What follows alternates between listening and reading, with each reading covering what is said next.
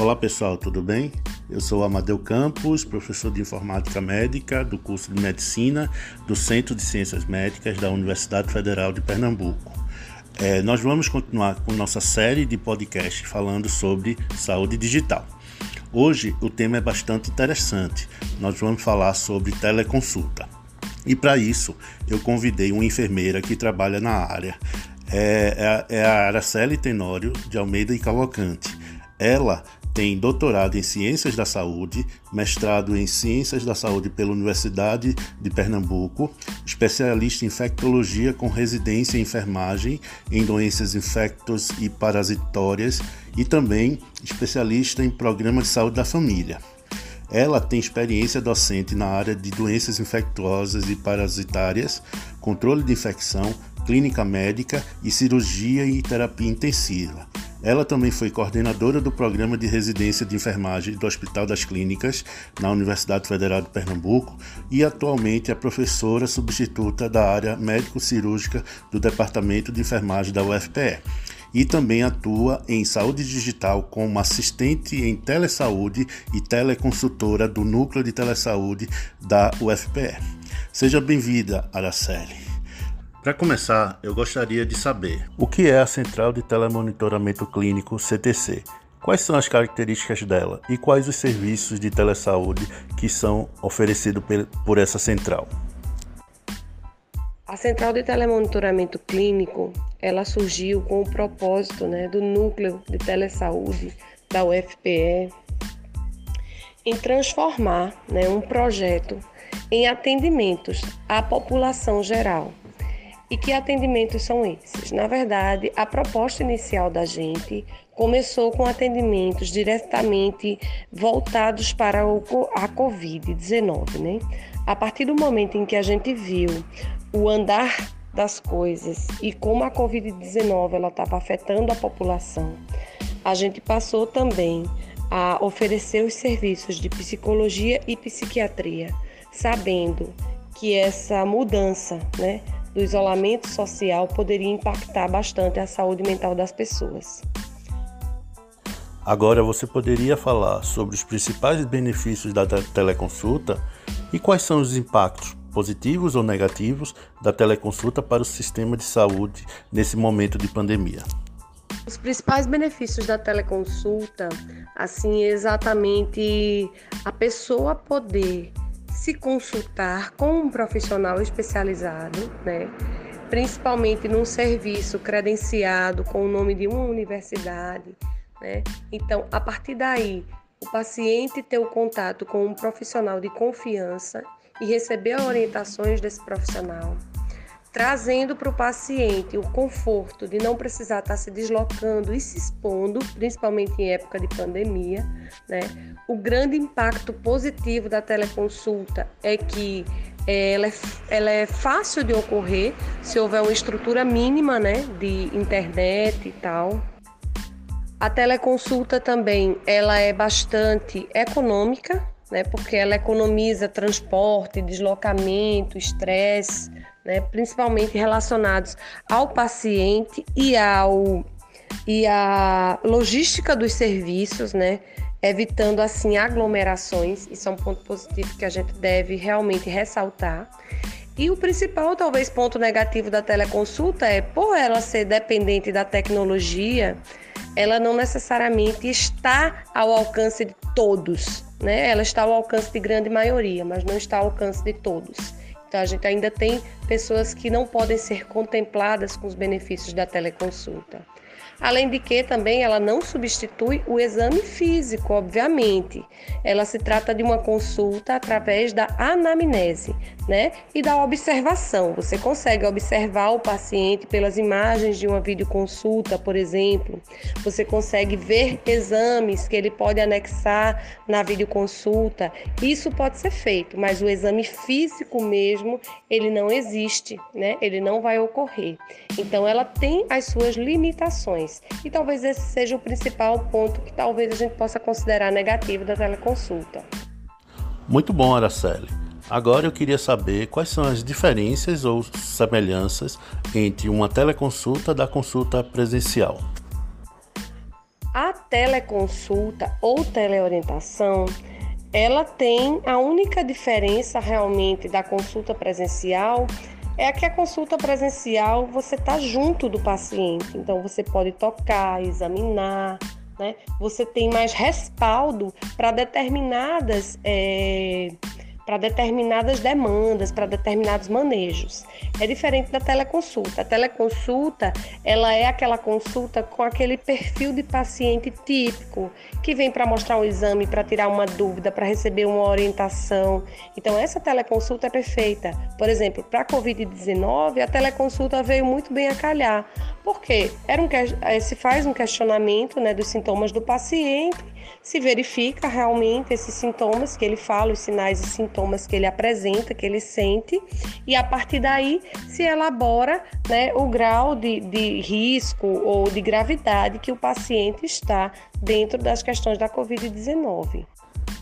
Então, determinadas condições de saúde do paciente são perfeitamente aplicáveis à teleconsulta e outras não. Por exemplo, se houver uma necessidade de auscultar o paciente, né, os diversos sistemas do paciente, percutir, palpar. Realmente a teleconsulta ela não vai nos proporcionar isso. Né? Ela é uma consulta que cabe mais a riqueza da anamnese, né? a riqueza da anamnese e até uma certa observação.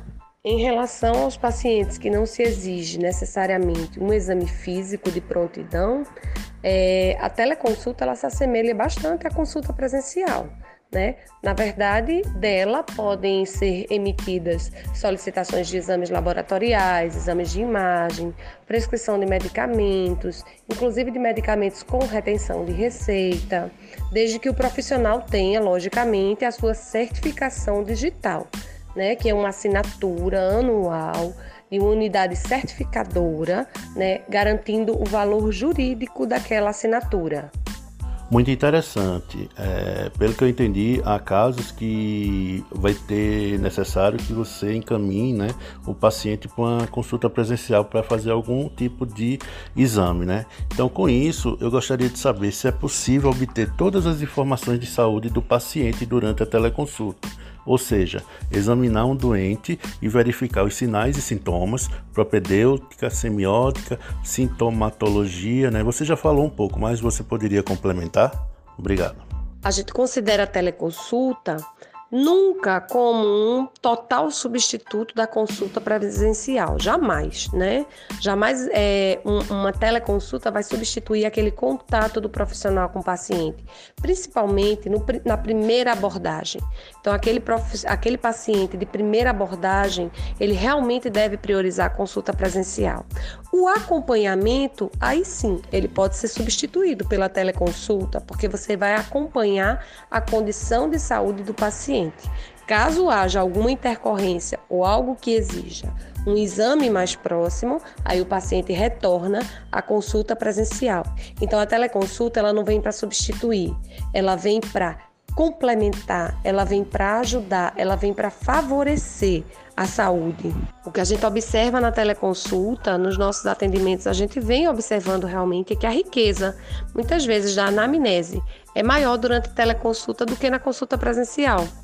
Me parece que na teleconsulta o paciente está mais relaxado por ele estar tá no seu ambiente de casa, então ele consegue lembrar mais informações para passar para o profissional e não dá aquele viés de memória do paciente que vai se consultar presencial, que às vezes esquece de dar uma informação importante, ou até o próprio acompanhante dele que esquece de dar uma informação importante. Eu acho que essa anamnese da teleconsulta ela parece ser até mais rica do que na consulta presencial. Porém, logicamente, a consulta presencial é a única que proporciona o exame físico né, do profissional no paciente. Então, isso faz grande diferença para algumas situações. Agora, quais são as dicas que você pode dar para uma boa conduta de um futuro profissional de saúde, um aluno de medicina, é, durante uma teleconsulta? Eu acho que as dicas que eu posso dar para uma boa conduta de um futuro profissional de saúde numa teleconsulta é respeitar o horário da teleconsulta, sabe? Respeitar aquele horário que o paciente está em espera. Aguardando a teleconsulta, é você realmente atendê-lo na hora. A gente tem um pouco de, de vista grossa em relação aos atendimentos presenciais, quando há atraso do profissional e o paciente fica horas esperando, muitas vezes ser atendido. Né? Quando a gente tem a possibilidade da teleconsulta, o paciente ele tem que ter o feedback do atraso dessa teleconsulta através de um suporte, né? E o ideal é que esse horário ele seja realmente cumprido. Outra coisa também, né? Um profissional que vai atender um paciente, ele precisa estar num ambiente silencioso, com boa iluminação para ele ser visto pelo paciente, com uma roupa profissional, uma roupa de trabalho, onde ele possa se apresentar como o profissional que é. E uma outra coisa também, os profissionais realmente tirarem essa resistência de ter medo de usar a tecnologia ao favor da saúde. Então a tecnologia ela vem para contribuir com a saúde do paciente. Certo, tudo isso que você falou é bem interessante e o aluno tem que prestar atenção e seguir essas, essas condutas, né? É, agora eu queria saber é, o que um profissional de saúde precisa saber sobre a segurança dos dados, no caso também a certificação digital durante a teleconsulta. É, em relação à segurança dos dados, né, o que o profissional ele precisa saber é que ao atender um paciente, né, ao lidar com o sigilo profissional, ele vai precisar estar atendendo numa plataforma credenciada. Ele não pode utilizar, por exemplo, um WhatsApp para fazer um atendimento. Ele deve estar numa plataforma credenciada de preferência que dê opção de prontuário eletrônico, porque ele vai precisar registrar aquele atendimento. Então, para todo atendimento feito, precisa ser registrado, precisa ser devidamente assinado, como eu já falei, com assinatura digital de uma plataforma também certificadora que vai fazer, vai dar essa validade jurídica dessa assinatura. Então, isso é muito importante para que se tenha um respeito ao sigilo dos dados do paciente, uma segurança desses dados né, e validade jurídica desses documentos emitidos. Por último, eu gostaria que você falasse um pouco sobre os aspectos éticos e legais durante uma teleconsulta para que o aluno de medicina possa se guiar e manter essa conduta adequada diante do seu paciente. Em relação aos aspectos éticos e legais, a gente sabe que essa permissão e essa abertura do CFM para permitir as teleconsultas, por exemplo, ela veio diante do cenário de pandemia. E dizem que talvez ela não tenha essa validade, ela não seja só de caráter excepcional. Mas por enquanto, no papel, ela ainda está como caráter excepcional. Então precisamos ter, ficar atentos até a validade dessa, dessa forma de modalidade está aberta a todos. Né? É importante que se entenda que a teleconsulta é uma modalidade de atendimento especializado e remoto para aqueles pacientes que não podem ser atendidos de maneira presencial, em consultórios ou em hospitais, seja pela questão da distância, dificuldade de deslocamento ou problemas de saúde mesmo, né? Nessa plataforma, na teleconsulta, né, o, o médico, no caso, e o paciente, eles se encontram numa sala virtual, dentro de uma plataforma digital segura, onde é possível utilizar prontuário eletrônico, né? Um dos diferenciais dessa tecnologia é o fato de ser na nuvem, as informações ficarem em nuvem, então elimina a necessidade de, dessas, das clínicas de terem um amplo espaço de armazenamento de informações. Né? Isso, inclusive, permite que a consulta seja realizada em qualquer dispositivo, desde que tenha acesso à internet. O sigilo profissional, nesse caso, falando sobre os aspectos éticos, ele também é resguardado, tendo em vista que a plataforma é protegida por camadas de segurança e conta com criptografia e vias de autenticação.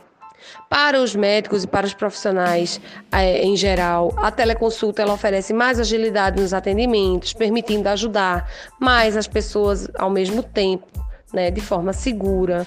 Para os pacientes, ela permite obter diagnósticos mais rápidos, eliminando empecilhos como distância e falta de especialista, às vezes na clínica da cidade do paciente, município que ele faz parte. Né? Muito bom, Araceli. É, tudo que você explicou até agora é muito interessante para que os alunos entendam como se comportar numa teleconsulta. Então, mais uma vez, só para finalizar, a gente tem a modalidade de teleconsulta, teleorientação, telemonitoramento, do que a gente precisar chamar no momento, como uma modalidade segura, que dificulta é, qualquer tipo de extravio de informações, porque vai estar tudo colocado em prontuário eletrônico. Né, e permite que ele seja acessado pelo profissional sempre que precisar, além de que ela vem para complementar a o acompanhamento do paciente. O paciente ele não precisa se deslocar, ela traz, como, traz comodidade, economia. Então eu acho que realmente, na minha opinião, né, a teleconsulta, a tecnologia, ela veio para ajudar e para ficar. Então, eu queria finalizar essa entrevista agradecendo a enfermeira Araceli por aceitar essa participação, né?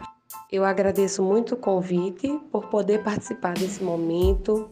Deixo meu contato à disposição para quem quiser tirar dúvidas sobre telesaúde, sobre o nosso central de telemonitoramento clínico. Fiquem à vontade para perguntar se desejarem. Meu e-mail de contato é aracele.cavalcante.nudes.fpe.br.